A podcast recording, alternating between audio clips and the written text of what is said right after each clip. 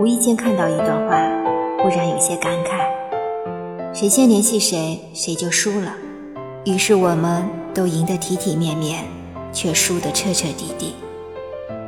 不知从什么时候开始，我们越来越在乎体面二字，于是对很多事情选择了隐忍，对很多想法选择了压抑。比如，明明某件事让你很生气，为了不失风度，为了体面，于是选择隐忍不发；比如，明明很想联系某个人，为了免遭冷遇，为了体面，于是选择了压抑情感。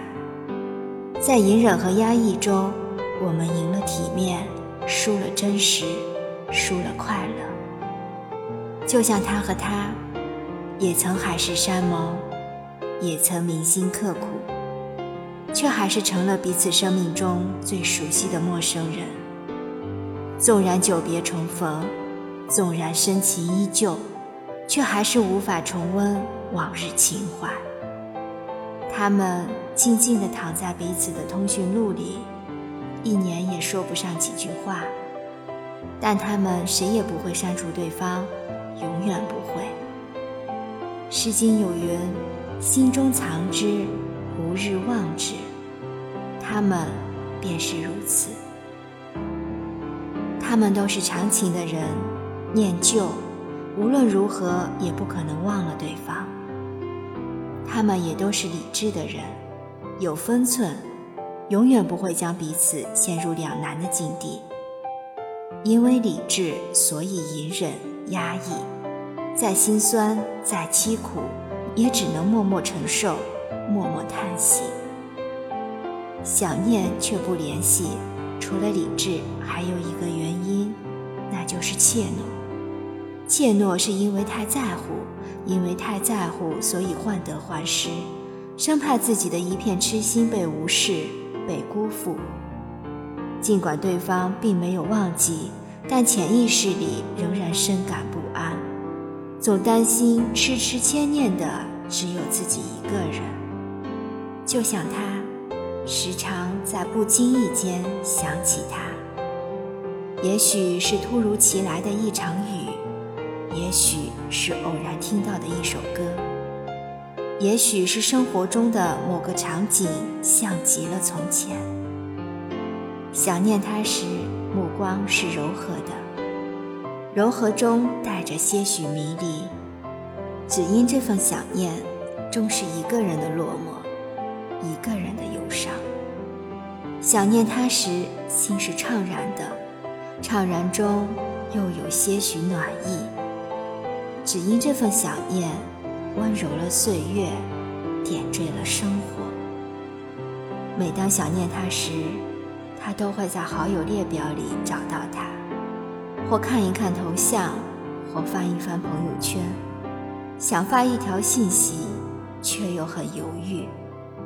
最后苦涩一笑，算了吧，还是不打扰他了吧。他若有心，总该主动联系他吧。既然他都不联系，他又何必联系呢？一番思想斗争后，用一句不打扰。是我给你最后的温柔，来终结一切妄念。不打扰，真的是一种温柔吗？可能更多的是怯懦吧。两个人有着同样的深情，同样的执念，是一种幸福。若除了同样的深情和执念，还有着同样的理智和怯懦，那就是一种无言的哀伤。不是不想念，不是不愿联系，而是心里没底，怕自己是对方可有可无的人，怕自己的痴念在对方看来只是一种多情的打扰。他这样想，他也这样想，于是谁也不联系谁，成了他们之间最大的默契。生活中有很多人。都如他们一样，彼此牵念而又顾虑重重，既不能随便联系，又不舍得彻底断联，时常默默关注，却不留半点痕迹。若忽然有个冠冕堂皇的理由可以联系，就会特别激动，特别开心。只是表面上仍旧云淡风轻，看不出情绪。将真心竭力隐藏，小心翼翼刺探对方，永远得不到明确的答案，所以永远不会心甘，不会释然。有一种默契。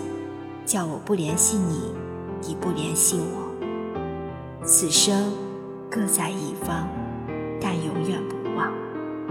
心里总有一个位置留给过往。有一种默契，叫我不联系你，你不联系我，此生互不相忘，但谁也做不到坦然，谁也不能卸下所有防备和伪装。有一种默契，叫我不联系你，你不联系我。此生注定在理智与情感之间痛苦挣扎，在梦与现实之间孤独徘徊。累吗？但终究没办法逃离。有些人注定是一生的执念。本文作者安东月，主播小菊菊，关注我。爱你哦